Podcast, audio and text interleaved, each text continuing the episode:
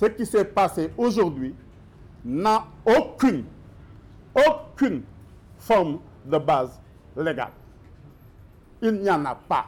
On ne peut pas reporter une élection présidentielle sur la base de supposées accusations de corruption.